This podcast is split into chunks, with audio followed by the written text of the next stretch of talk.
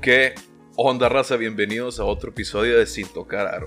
El día de hoy tenemos a un invitado, Fernando Chacón, de Inside the NBA. ¿Qué onda Fernando? ¿Cómo andamos? ¿Qué onda Alberto? Muy bien, gracias a Dios. Muchas gracias por la invitación. Aquí dispuesto a hablar un poquito de NBA, ¿no? Así es, y el tema que vamos a hablar ahora son las nuevas generaciones de la NBA. Son jugadores que llevan menos de tres años en la liga y que ya están dejando su marca. Así es, ¿no? Y cabe recalcar que estas últimas tres temporadas eh, la NCAA nos ha dado muy buenos productos de jugadores los cuales están desenvolviendo bastante bien en esta que es la mejor liga del mundo. ¿Verdad que sí? Eh, he notado que el talento últimamente ha, subido conforme a otros años, pues. Entonces, pues eso es bueno. Siempre es bueno. Así es. Para nosotros los fans.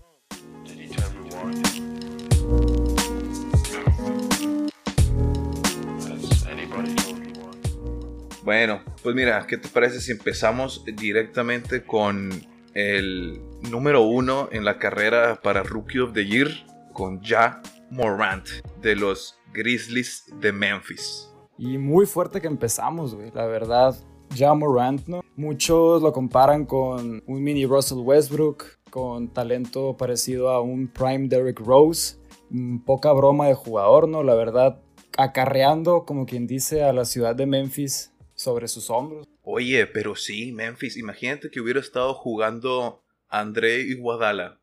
Pero se puso muy fresón, ¿no? No quiso jugar con los, los rookies, con los jugadores con menos experiencia. Ya sé, o sea, lo mandaron para Memphis, pues no le gustó estar en Tennessee este vato, pero pero imagínate que a toda madre hubiera estado que lo hubiéramos jugar con Jamorant. Pero bueno, cada quien se pone sus moños. Sí, así es. Este, hubiera sido un jugador que aportaba, hubiera aportado bastante para un roster tan joven y talentoso, ya que tiene una experiencia amplia. Y están en contienda para playoffs. Están en octavo lugar, si mal no me acuerdo. Así es, octavo lugar. Sí, sí, ¿quién, quién lo diría? Así como eh, Thunder, ¿no? Con Chris Paul. ¿Quién diría que están en la contienda? Así es. Pero bueno, yo creo que eso es un otro tema para los playoffs. Eh, Jamorant, pues actualmente es el favorito para ganar Rookie of the Year y cargando la franquicia, como, como dices, ha jugado y ha sido titular en los 59 juegos posibles que ha jugado. Eh, ¿Qué más podemos decir de, de Elfer? Pues promediando 17 puntos por partido en esos 59 juegos, bastante impresionante porque mm, a, diferencia de muchos otros rookies, sobre todo movedores, eh, escoltas, eh, guardias en general, cometen, mm, por más talentosos que sean, cometen muchos errores durante su juego, hacen muchas pérdidas o tiros con bajo porcentaje. Y John Morant, mm, pues no, es un jugador que muestra una actitud de juego como si fuera un veterano, siendo que es un jugador rookie, comentamos, ¿no? Sí, parece que llegó a la liga ya con su juego pulido, que ya llegó y empezó a, dar show. Ya ves que, pues al fan nos gustan las jugadas de highlights. Cómo le hace, cómo quiebra a alguien, un crossover, los handles, todo eso. Y Jamorant no lo está dando. El paquete completo, sí es. A mí se me hace un poquito similar a AI, a The Answer, a Allen Iverson. Al mítico Allen Iverson, que recordemos no pudo ganar un anillo, pero es de los jugadores más emblemáticos de la historia, ¿no? Esperemos que, ya sí puede ganar un anillo. Ojalá. Tienes razón. Buena comparación. Se me figura su tipo de, cuerpo, su tipo, eh, cómo llegó a la liga, así con esa actitud de, ¿sabes qué? Yo puedo.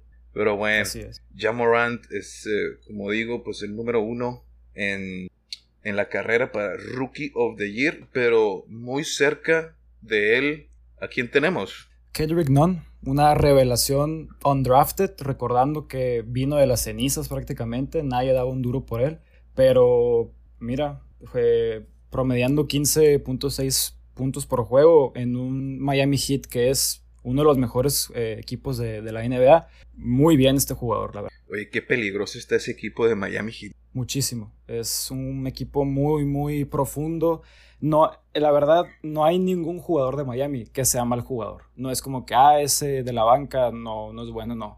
todos son buenos en algo. Es un, es un equipo con garra y sumamente competitivo. Y la filosofía de Pat Riley, que les impone a sus jugadores. Eh, la otra vez estuve viendo, creo que era un mini documental de Miami Heat de cómo les exigen físicamente a sus jugadores.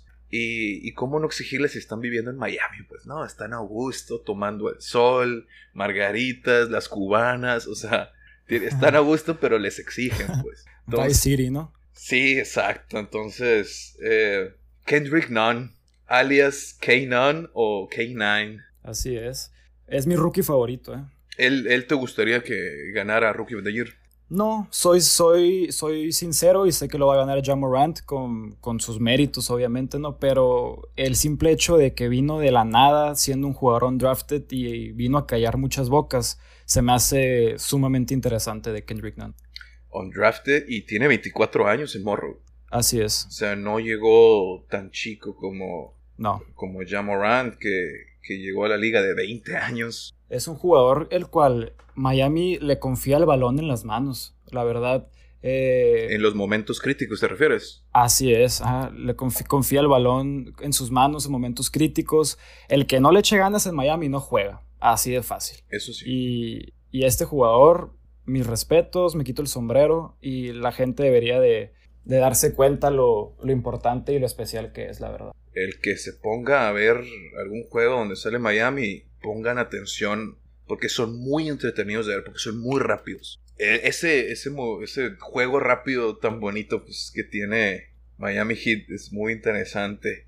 Piernas frescas. Piernas frescas, piernas jóvenes. Pues ya que estamos hablando de la carrera de Rookie of the Year, tenemos obligadamente que mencionar a Zion Williamson de los Pelícanos de Nueva Orleans. Y que esto no fuera una discusión quizás si Zion no, hubiera, no hubiese sufrido las lesiones que, que tuvo, ¿no? Empezando la temporada, que lo mermaron de la posibilidad de, de jugar, ya que solamente ha disputado 19 juegos esta temporada. Qué lástima, ¿no? Que no pudimos ver más de él, pero lo que hemos visto a la madre, o sea, me, ah, todo mundo se queda, tiene 19 años para empezar, todavía ni siquiera tiene 20, ni siquiera está en segundo piso, tiene 19, está arrasando la liga.